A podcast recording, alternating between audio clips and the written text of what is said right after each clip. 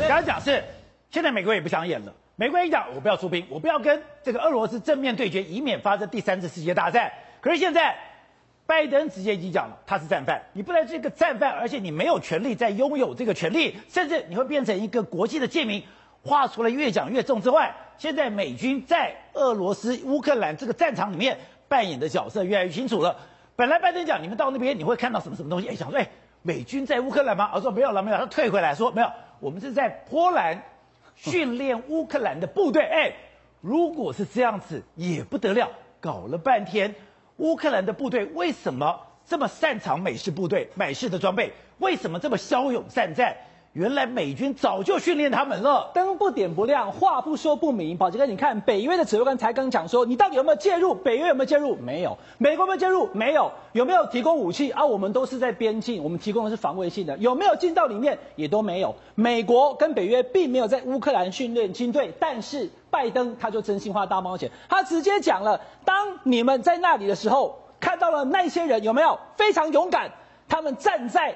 坦克车面前，而且他还带了一个章字，然后说他们会坚持保卫国家。哎，后来大家都问他说：“其实拜登你在讲你的部队是哪里？你的部队在乌克兰吗？”他说：“其实你怎么会看到有人站在坦克面前呢？”对，其实拜登就是要告诉所有美国的军人，就是我们必须力挺乌克兰，因为乌克兰人是用他们的生命在保卫国家。可是美国媒体很好奇啊，你在讲哪里？难道我们美军有到乌克兰吗？拜登事后呢，他说明说，就是指。我们的美军在波兰训练乌克兰的军队，所以到现在为止，其实说实在也不远了。所有的美国跟北约的各个国家的武器跟训练，还有的这些协助的，通通都进来了。那美国我们知道呢，有刺针飞弹，有标枪飞弹，标枪打坦克，刺针打飞机。那么可以知道，就是这个呃，泽伦斯基希望说，可不可以给我更多一点？每天五百枚，可不可以？对，五百枚的标枪反坦克飞弹跟这个刺针坦克，可不可以呢？他是说，我们尽量提供，但是等等，泽伦斯基你不要急，更厉害的东西要提供了。Boris Johnson 英国的首相讲说，我给你六千枚。这六千枚当中包含了英国相当引以为傲的所谓星光导弹。星光导弹很了不起吗？人家都有刺针跟标枪了，你这个星光凑什么热闹？这个呢，就是星光导弹的标准模式，它会有一个稳定架住以后、哦、一次三发，还有稳定架。然后我先跟大家看一下哈，因为它重点在于什么？来，我直接说了，它更小，它更轻，它更远，它更快，它破坏力更大。比起刺针飞弹，观众朋友，你看一下，目前我用画面跟大家解读，你有没有看到画面上有三个东西光点在那边闪来闪去？导播再放一次，你会发现说，好像有点像我小时候看那个棒球漫画的魔球一样。哦，对，魔球。对，三个这样子在转，对不对？是什么东西？不是你眼花，它真的有三个导弹同时射出去？没有啊，不是射出来就一个而已吗？宝杰哥，你看它是分阶段的，射出距离可能四百公尺呢，先离开了那个所谓的导弹的发射器之后呢，立刻第二段的火药把这个三叉三个弹头对三个弹头射出去之后呢，在接近它要攻击的直升机或是战机的时候呢，这三个会分开，而且旋转快速高达三点五马赫，时速三千六百公里，接近那个航空器。你想打热焰弹？你想要回转脱离来不及，所以呢，直升机也好，战机也好，三点五马赫根本没有办法射出之后，大概两到三秒之内你就会被击落。而且这三个弹头呢，它是金属碎片，它里面含有炸药，它靠近飞机后，即使你想闪，你打热烟弹，它会同时炸开，而且分三个位置以后，将这个航空器直接摧毁。哎，这个我跟你讲。我今天如果我是刺针飞弹，我是标枪飞弹，我是监视武器。刚刚讲的监视武器里面，哎，我要搞清楚你的重心，我在稳定度度要上，我只要飘一点，我可能就没射好了。这个如果说我有根杆子，我的稳定性、我的精准度都会更好。来，马哥，你问到重点哦，这个叫标配。可我等下跟大家讲哈，它也可以监塔，因为它也可以监视。我刚刚讲什么叫做最更小、更新、更远？我直接拿刺针飞弹跟这个星光来比，刺针飞弹它是十五公斤。一百五十公分可以打到四千八百公尺，大概两马赫。可是这个星光导弹呢，它更轻，它是只有一点十四公斤，只有一百四十公分，然后它可以打到十四公斤。对，它十四公斤，它少了一公斤，然后短了十公分，所以更更小，更容易携带。重点是什么？重点是刺针打四千八百公尺，四点八公里，星光可以打到七公里，七千公尺，所以它能够击下航空器的距离就更远了。还有。宝杰哥，你看这里哈，来，导播，我们拍一下这里，这个就是这个星光导弹它的整个追踪。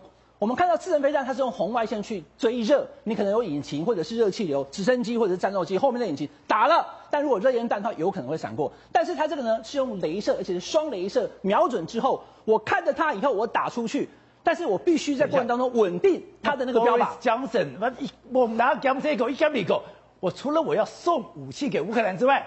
我要让全世界知道我有一个好飞弹，对，我要去卖飞弹对，马就是你知道前几天有一个画面，就是呢，这个乌克兰的在攻击的过程当中呢，俄罗斯的直升机一来以后乱打就跑掉了，为什么？因为我接近四千八百公尺，哎，我可能被刺针打下来啊。现在呢是七公里了，而且我刚刚跟大家讲了，那个是稳定器，可是这个星光飞弹呢，它可以直接，你有没有看到？也可以扛，也可以一个人做。那现在目前乌克兰对抗俄罗斯的就是这样子的游击打法，只要一个单兵，他坐在这个地方，直接往上射，他可以弄在。坦克车上面，他装甲车上面，或者是有一个支架，甚至个人直接用一根管的直接就。所以我个人可以有一个单管，对，单管。我如果有个支架，我有三管，但还车上还有四管，三管就九发耶。对，所以其实你要知道了，它打出去以后，基本上你不可逆，短短的时间更小更快，三点五马赫，航空器躲不掉。好，所以董事长，你曾经讲过，所有的军事作为最后都是商业，都是在卖武器。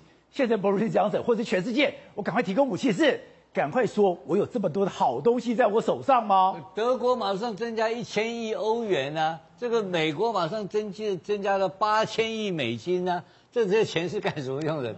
还有啊，他每天他捐给捐给乌克兰几亿啊，八亿两亿美金一直捐呢、啊。你知道每天你知道吗？按照那个平可夫主任讲法，一天呢、啊，乌克兰方面的军事的。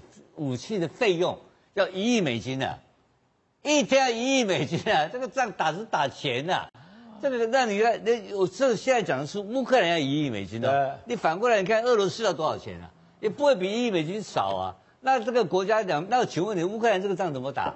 打不下去嘛？当然是靠后面所有的西方力量捐钱给他。对，所以钱最重要。哎，他钱捐给你以后，你以为他这个星光飞弹是送给你的？啊，不是的，要买的吗？当然要买的，我钱捐给你，你跟我买啊，不是这样子啊。现在不是说连这个瑞典也做一个什么东西导弹，对，有有参与，还有德欧洲的这些军火商，全部都在表演啊。那表演的时候，他们在这一团里面就要卖钱，因为美美国国会要拨款，欧洲的欧盟的国的国议会也要拨款给乌克兰。这乌克兰不是说拿着钞票去去去就到回家去当去买武器，买武器嘛，而且他还有一个，他还有一个东西审查，所以美军有个审查机制，就跟我们台湾的台湾用的那个爱国者飞弹，没有美军同意我们不能用了，对。对不对？哎，听说战场更所有美式装备，特别是 F 十六，你连要拆开一个螺丝钉都要美军同意，当然要同意啊，就是他的装备嘛，对不对？他是卖给你没有错，可是使用权要他同意嘛。所以同样在这边是战场，这更可怕。所以他拨装备给你的时候，你这个你这个装你这个部队是经过我审查合格的，不是说你阿猫阿狗弄一个民兵就过来把我的把我的这个防空导弹领走。我们昨天讲那个弹簧刀无人机，它一台六千块钱美金而已，但你知道它怎么控制啊？啊，GPS 控制啊！哎，GPS 控制那个弹簧刀可以上去飞三十分钟，哎，哦，那个多可怕！那那 GPS 不给你怎么用？那完全导航的。那导航导航导在你头，上来就干你了，对不对？那那俄军怎么打？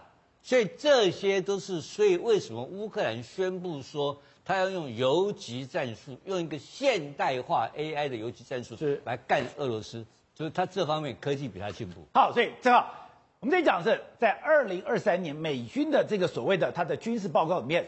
我要增加四炮，我有八千多亿的这个预算，而且昨天也讲说，我就是要针对这个中国而来，还不止如此。现在他的印太跟他的欧洲要在谈谈什么？谈这个俄乌在这个乌克兰战场怎么打的？这个要干嘛？当成一个范本，这个范本就是未来中国侵略台湾的时候要拿来用的。联手削钱啊，这是一起联手跟国会要钱。因为呢，这最新的新闻是美国欧洲司令部的司令跟美国印太司令部的司令两个大司令在讨论，讨论说，哎，要怎么透过这个俄乌战争，把这个范本作战的教学移到印太司令部这边，帮助这个美军来这个协防，呃，可能还没有讲到台湾，但就是抵御中国啦。可这看看完后就什么，两大司令联手跟国会要钱嘛，结果呢，今天数据出来了，确实美国的整个军费。又创新高嘛？哎，什么叫又创新高？去年哦是七七八 B 点七七八 B 点就是七千七百八十亿美金。在今年是八一三 B 点是八千一百三十亿美金呢，又增加这么多钱呢，而且这个钱多到什么程度？你从中国、印度、俄罗斯，然后英国，然后沙乌地阿拉伯，全部后面十几个国家加起来，还没有美国一个国家的钱来的多哎！你看这个多，美国往后看。后面所有国家加总起来的军费没我一个国家多。对啊，美国不是一直要求包含这个台湾什么什么 GDP，那那个上升要多少？美国自己先增加四趴，哎，是非常非常夸张。所以你把中国、印度、俄罗斯、英国、沙乌地阿拉伯、日本、法国、日哎不法国、日本、南韩、意大利、澳洲加总起来。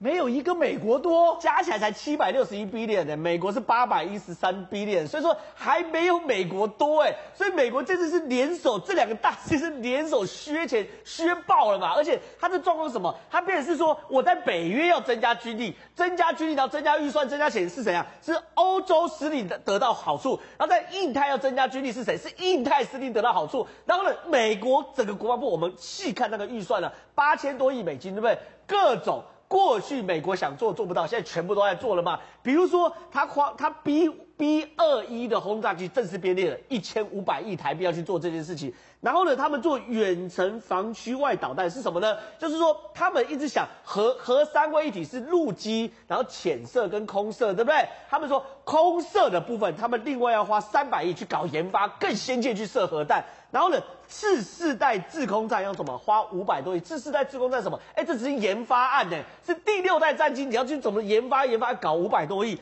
然后呢，陆基中段防御系统就说，哎，人家急速飞过来，我要怎么打？哎，这还不是建立哦，也是研发案七百亿台币。所以你看，每一个几百亿、几百亿在那边削。所以现在美国现在整体的军事预算真的到达史上的新高，而且呢，就是因为这样俄乌战争嘛，而且他现在印太的钱。